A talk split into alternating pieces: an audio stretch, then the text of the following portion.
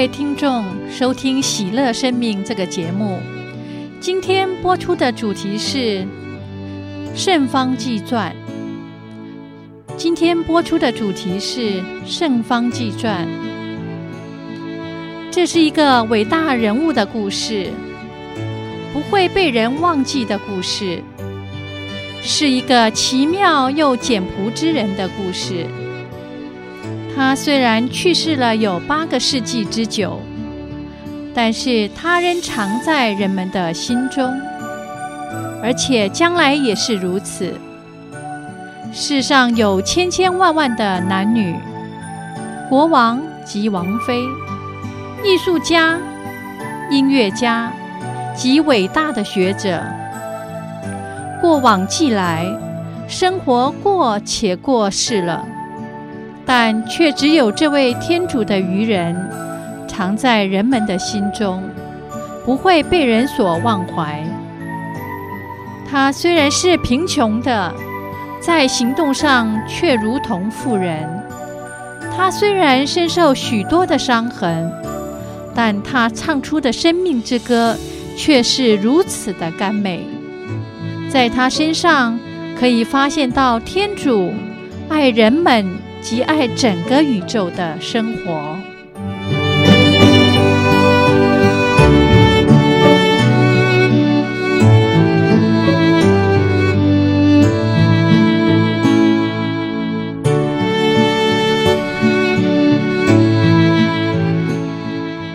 圣方济在一一八一年生于意大利翁布里亚山地的一座亚西西城。父亲是位富商，母亲则是一位温柔的女士。虽然方济有位弟弟，但是他却是父母较为钟爱的一位。方济生长在一个衣着、食物及金钱的挥霍上都是有求必应的家庭。他常和城市里的同伴们。举行各种宴会，并常在宴会结束后，在街道上游逛喧哗。在青年同伴中，他是一位领袖，而且被称为喜爱唱歌和跳舞的王子。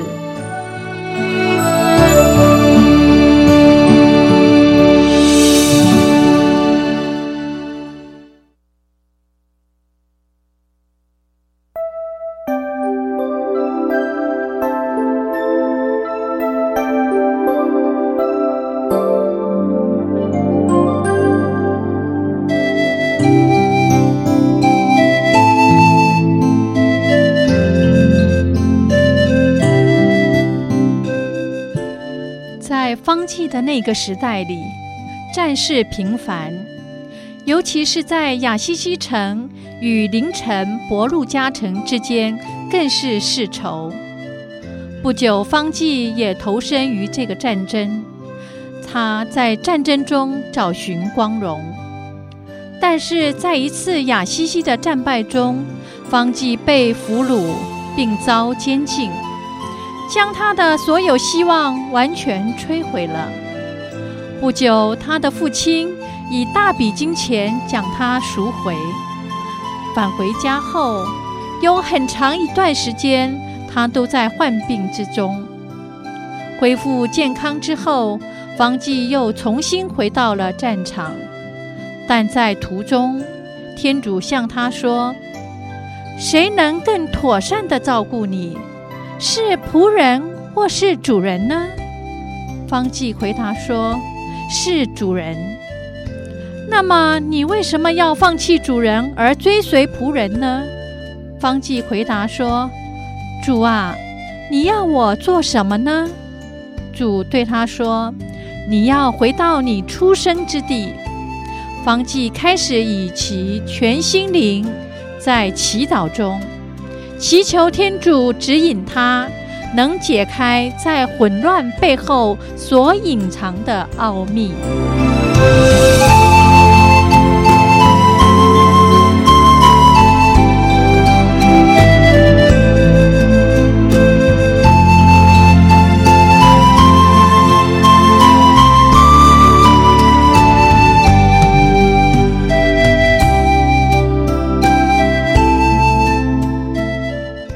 方济因此开始常会独自去到隐秘山洞祈祷，他祈求这声音再向他说话，继续指引他。但是每他回想到昔日的荒唐的生活时，他非常害怕。他体认到自己没有资格向天主说话，更不要说是服侍他了。在独处的祈祷中，他面对了自己，体会到了天主的仁慈，同时也感到了由天主而来的爱的安慰。他在山洞的经验将会引领方济成为一位弟兄。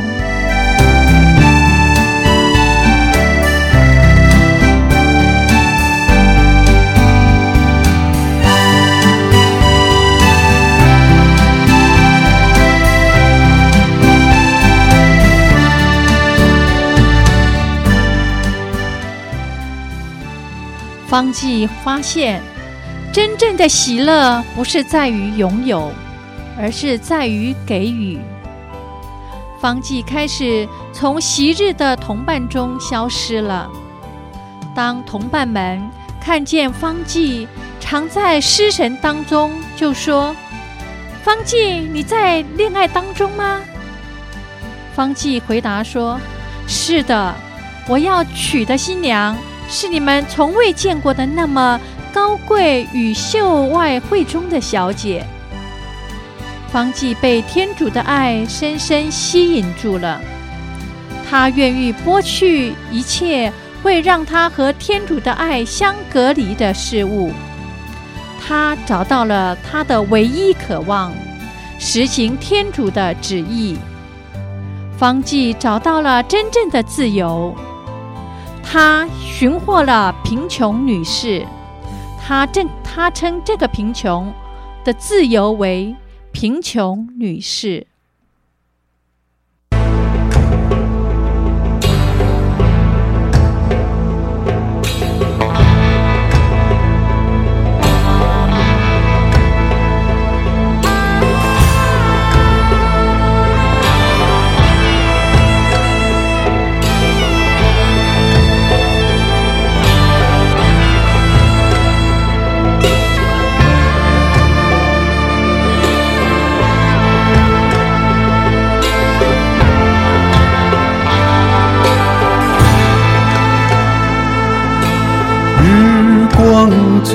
下有一个谜，忙碌的人群中日寻觅。日光之下有声声叹息，成功失败尽都空虚。日光之下有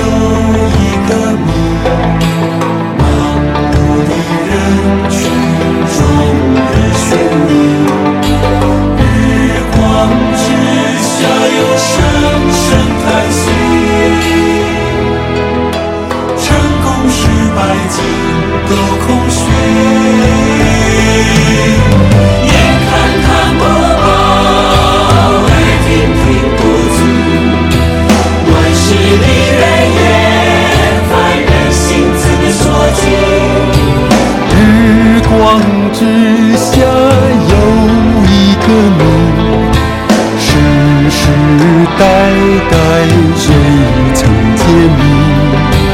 日光之下有声声叹息生命多像捕风捉影。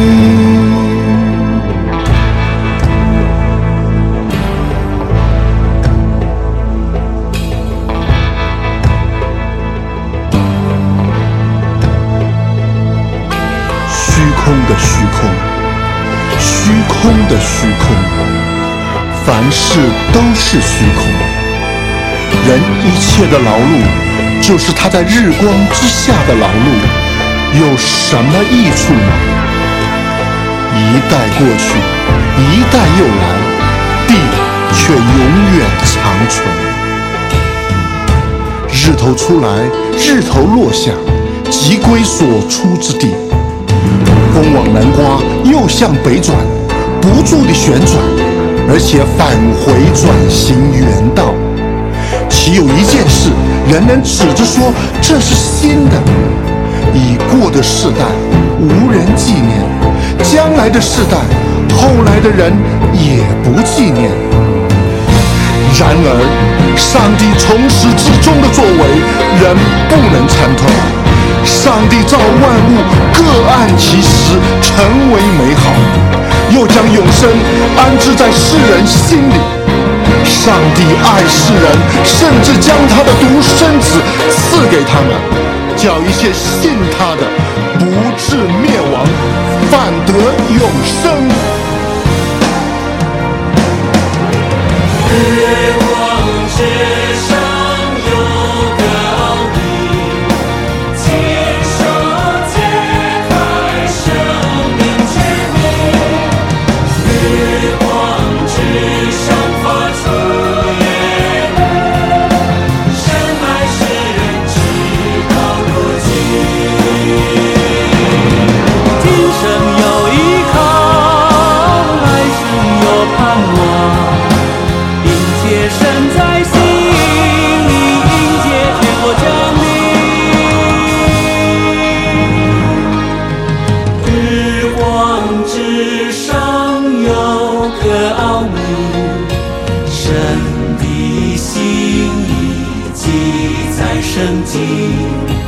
日光之上发素颜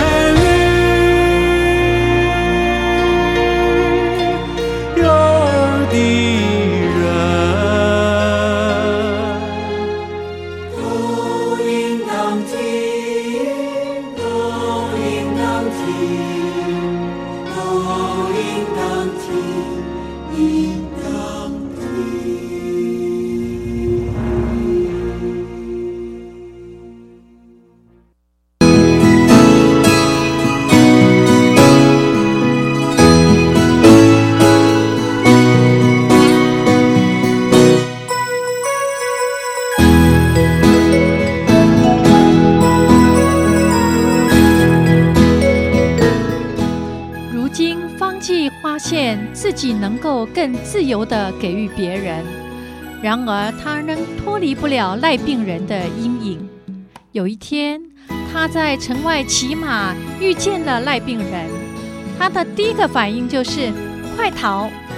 但是面对这位在基督内的新弟兄，他从马上被下来，走进了赖病人，并亲吻了他。接着，一股喜乐由心中涌出，正如在他的遗嘱上说的：“看，主如何赏了我方济弟兄，开始做补赎的恩典。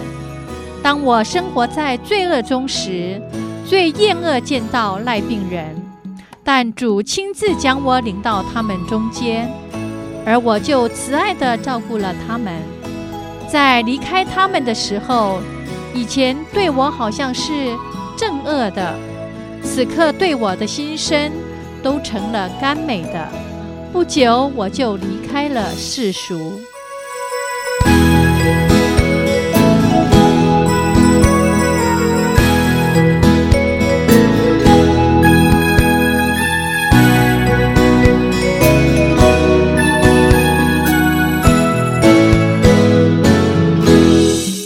方济最喜爱的祈祷地点是一座被人们所遗弃的圣达勉堂。在这座圣堂中挂有一个拜占庭式的苦像。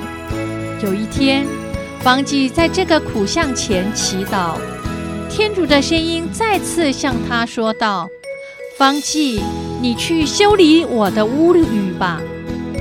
这屋宇正如你所看到的，整个坍塌了。”方济环视了破旧的圣堂四周，就开始着手进行修复圣堂的工作。之后，他也在父亲店铺里拿走了不少的布匹，骑上马就前往他处，将所有的布匹连同马都一起变卖了。回到了达勉堂后，愿意将变卖所得奉献圣堂之用，并愿意在该圣堂住下。方济心里认为他已经离开了世俗，他体会到从未有过的喜乐。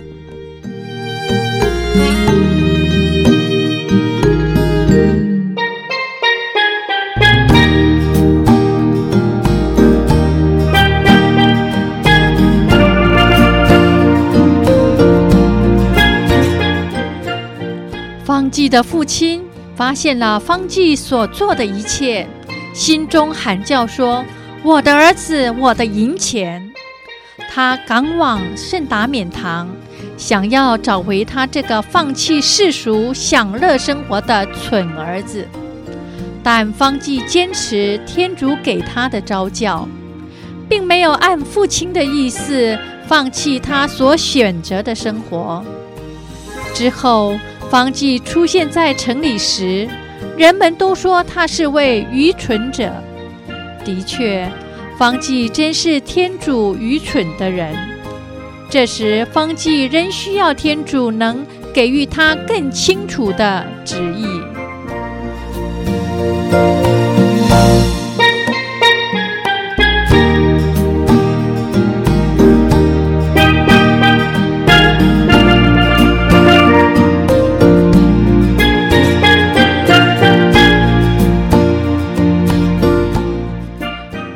一位曾是雅西西城的富有公子，如今成为人们的笑柄。他能够在这环境中继续成长吗？方济又再次的回到他常在山洞的秘密，祈祷。后来追随他的人们也常用这个祈祷文作为生活的指标。至高至荣的天主，请独照我心的幽暗。主，求赐我正直的信德、坚固的望德、十全的爱德、敏锐的见识和清晰的眼光，好能完成你的旨意。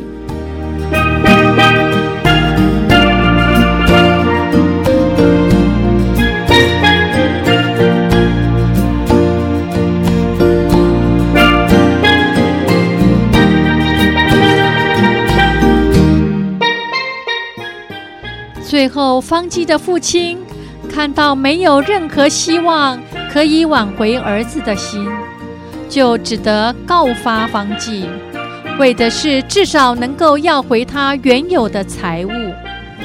方济就在主教府的广场上，面对着父亲和众人，不但还给了他父亲的一切，就连身上所穿的衣物都还给了父亲。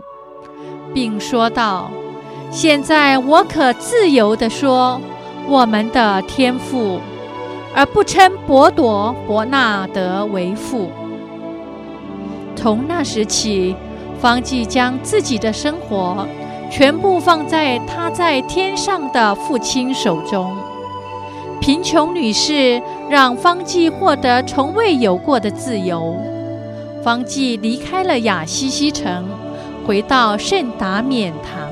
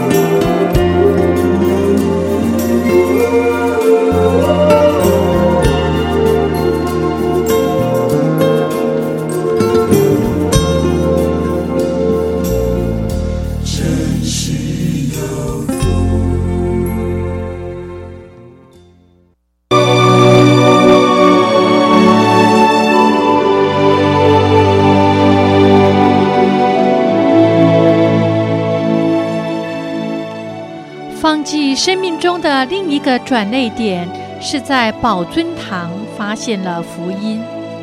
在参与弥撒中，他听到了一段耶稣派遣门徒外出宣讲天国的话：“你们在路上什么都不要带。”方济听到这段福音，立即就喊道：“这正是我所愿意的，这正是我所追求的。”这正是我全心希望实行的。他就开始一无所有的在各地宣讲天主的国与天主的和平。方济走上了贫穷生活的道路，他手里拿着钵，每天沿门行乞。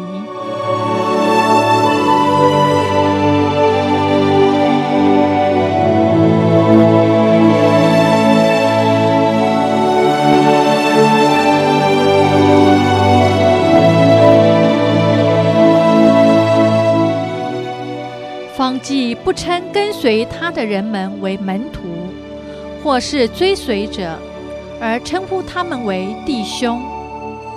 第一位是城中拥有高贵的地位的妇人伯纳德。这位弟兄也曾找寻接近天主的路。他惊讶地发现，方济的生活就是他每日渴求的一个榜样。尤其方济的简易祈祷文：“我的天主，我的万有”，深深地吸引着他。之后有更多的弟兄和方济共同生活一起，弟兄们度着福音的贫穷，尤其是在他们基督内彼此相亲相爱的生活，成为教会革新的力量。福音。爱和服务的讯息，就在这些弟兄生活中展现出来了。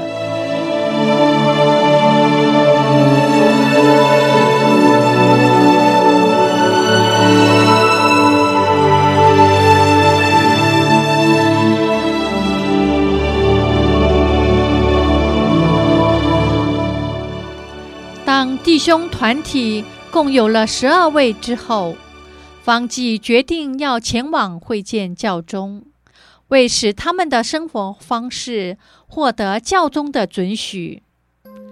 但教廷神长们对方济和弟兄们所选择的生活方式，逐字遵照福音而生活，并且为自己不愿拥有任何财产感到不可思议。但在方济的心灵当中，理想的生活就是活出福音的爱。最后，在天主的眷顾下，教宗依诺森三世批准了方济的生活方式。小弟兄的生活与规则，在于遵守无主耶稣基督的至圣福音，而生活在服从、毫无占有及贞洁中。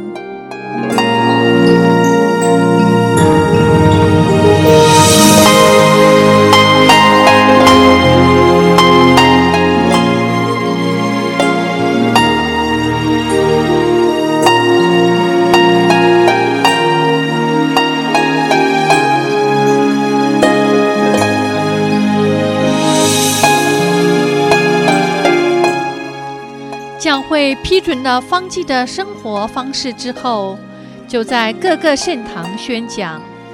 有一天，他在雅西西的路上，斐诺堂讲道时，迦兰就在人群中间。方济所说的每一个有关贫穷、喜乐、对天主的服侍字眼，都深深地打动了迦兰的心坎儿。迦兰聆听了方济的宣讲，并在他的指导下，不顾家庭的反对，迦兰到了圣达勉堂。方济给他剪了发，戴上了修女的面纱。方济确信将来会有更多的姐妹加入迦兰的团体生活，她们就是后来人们称的迦兰贫穷修女会。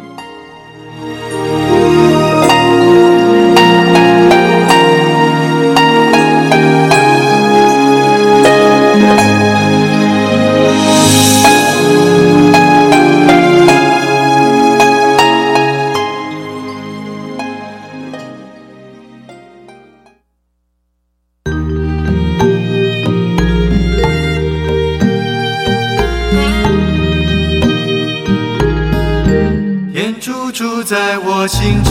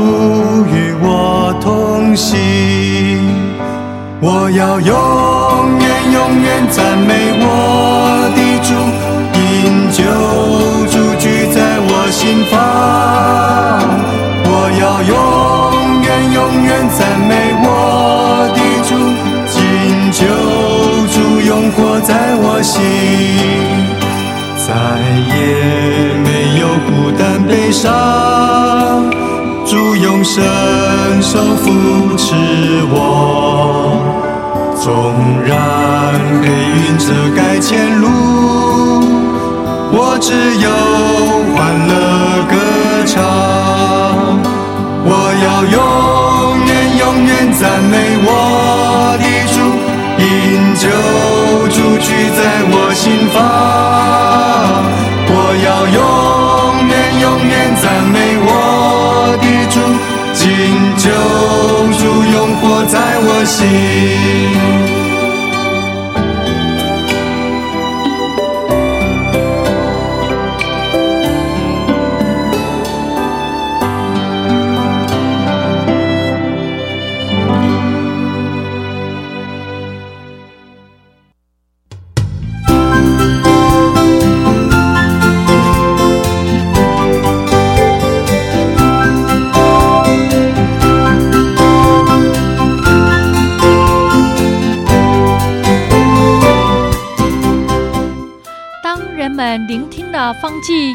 基督爱和怜悯的讯息，他们也愿意参加弟兄们的生活，分享方济的远景及使命。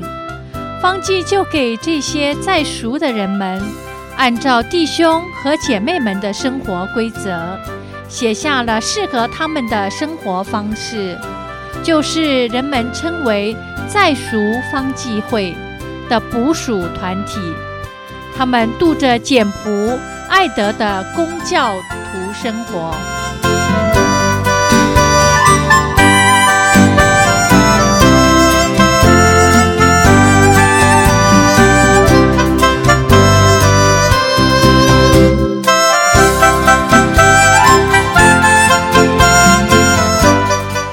方济渴望将自己所新发现的福音、和平与和好。告诉所有的人，方济决定要前往圣地。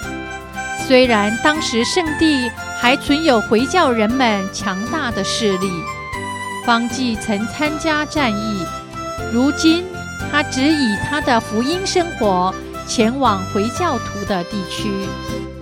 方济向回教人们说：“成为基督徒就会使战争停止。”回教人回答说：“如果所有的基督徒都像你一样，在我们中间就不会有战争。”虽然方济的圣地之旅是失败了，但他做到了基督徒军队所没有做到的，他可以在圣地自由地行动。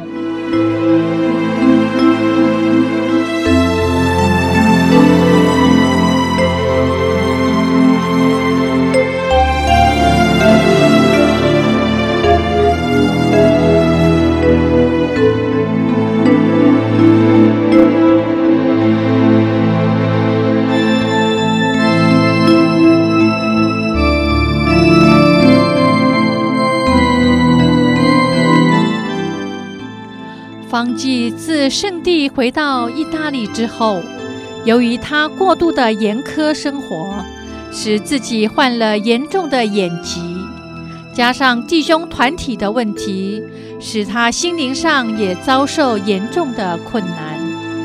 记得初期弟兄团体只有十二个人，但如今却已有了五千人以上。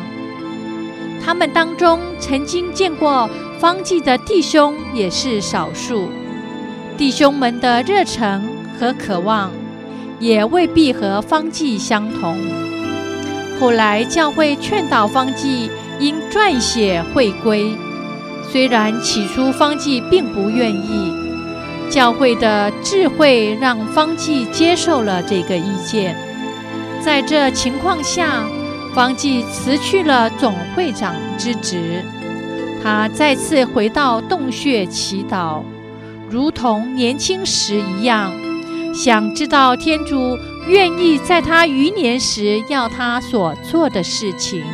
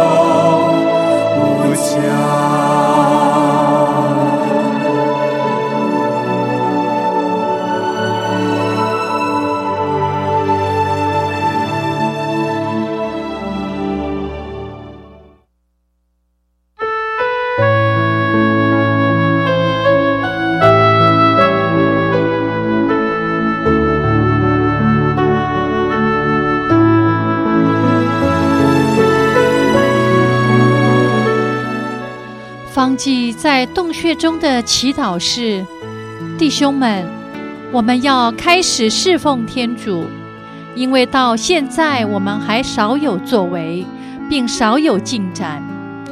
他有个灵感：耶稣圣诞故事不是被藏在影院里的，而是应走进人群中。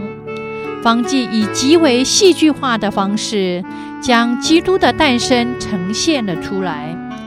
在隔热桥的圣诞夜，让人们可以自己的双眼看见天主降生成人的意义，并让人们知道天主真真实实的在我们当中。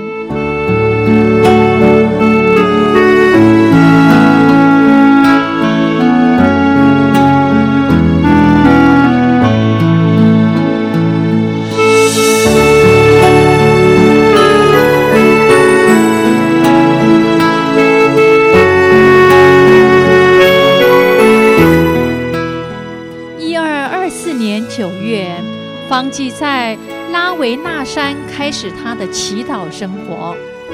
他在石缝中以一个野兽的洞穴安置为他的休息之地。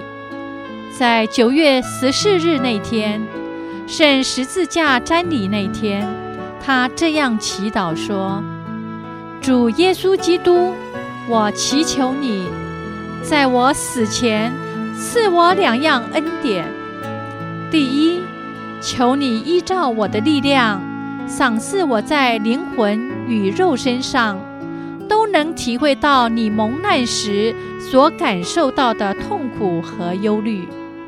第二，求你依照我的力量，赏赐我在心灵中常能体会到你为罪人受苦难时所流露的至大爱情。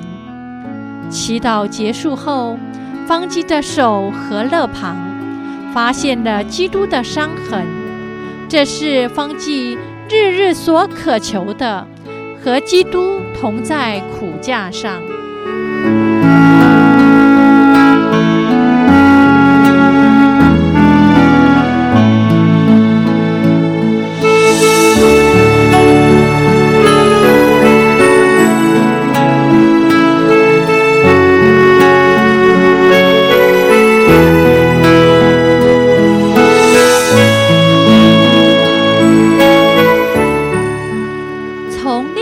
时候起，方济常在隐藏着身上的武伤，但仍不能防止人们知道方济如今是活的基督图像了。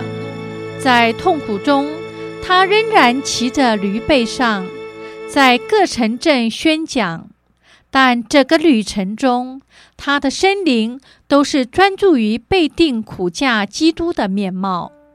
他的身体如同过度疲劳的驴子，只能躺着，并需要人的照顾。就在这个时刻，他编成了万物赞颂歌：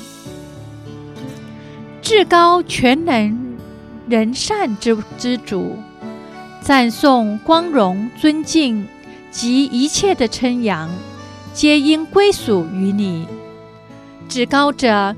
只有归属于你是适当的，谁也不配呼号你的圣名。我主，愿你因着你造生的万物，特别因着太阳弟兄而受赞颂，因为你借着太阳造成白昼而照耀我们。太阳是美妙的，它发射巨大光辉。至高者，它是你的象征。我主，为月亮妹妹和星辰，愿你受赞颂。你曾愿造化他们于天上，他们光明、珍贵而美丽。我主，为了风弟兄，又为了空气和白云、晴朗和各种气候，愿你受赞颂。因为借着他们，你使你的受造物得到抚慰。我主，为了水妹妹，愿你受赞颂。她非常有用而谦虚，珍贵而贞洁。我主，为了火弟兄，愿你受赞颂。你用它光照黑夜，他英俊而愉快，敬见而有力。我主，为了我们慈母般的姐姐，愿你受赞颂。他在乎我们并照顾我们，生产不同果实、色彩缤纷的花卉和草木。那些为了爱你而忍受不公平和痛苦，并宽恕别人的人，我主，愿你因着他们而受赞颂。坚持和平的人是有福的，因为他们将由你至高者获得荣免。死亡妹妹是任何人都不能逃避的，我主，愿你因他而受赞颂。唯有死于大罪中的人是有祸的，曾行你至圣旨意的人是有福的，因为第二次死亡不能伤害他们。请你们赞颂称扬我主，请以极大的虔诚感谢侍奉他。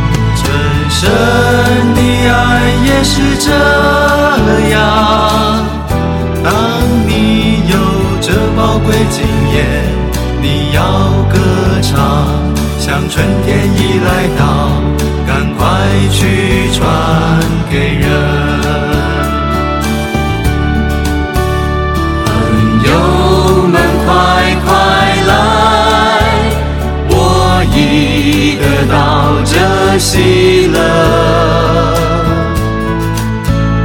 你也能信靠他，无论你是在何处。我要在山顶上喊叫，我要全世界都知道。救主的爱。你领导我，我要去传给人。我要在山顶喊叫，我要全世界都知道，救主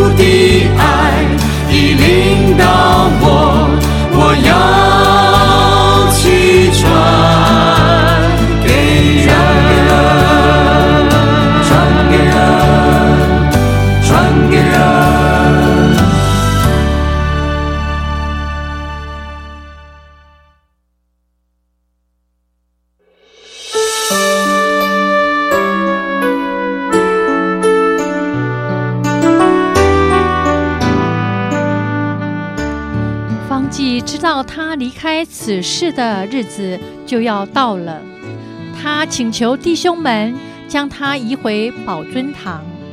当他到了城外山丘时，他要求弟兄们将他放在可以面对雅西西城的地点，他祝福了他的城。一二二六年十月初，他要弟兄们剥去他的会衣，愿意赤裸地躺在地上，就像基督在苦架上一样一无所有。但院长命令他穿上由其他弟兄给予他的会衣，方济就以穷人的身份接受了他。然后他以双手祝福了所有的弟兄，同时说道：“我做了我应做的事，愿基督训示你们应做的一切。”在十月三日的傍晚，死亡妹妹来欢迎方济，雅西西的圣方济进入了永恒的生命中。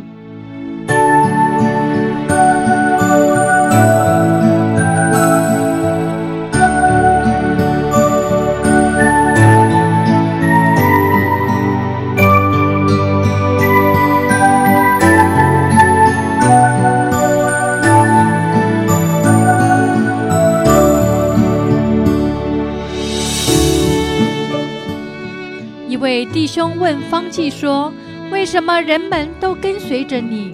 为什么全世界的人都愿意听你、看你并服从你？你既不是英俊潇洒的人，也不是一位有学问的人，更不是贵族人物，为什么人们都跟随着你呢？”方济回答说：“你要知道其中的原因吗？我告诉你。”这唯一的原因就是天主的圣意。天主明察人心的眼目，在全世界的人里，没有找到比我更卑贱无能、更罪恶多端的人。假使我不比别人更微贱无能，天主绝不会用我当他的工具。方济以他的整个生活，为人们诠释了天主的爱。爱是永恒的，方记在人们的心中，爱也是会永恒的。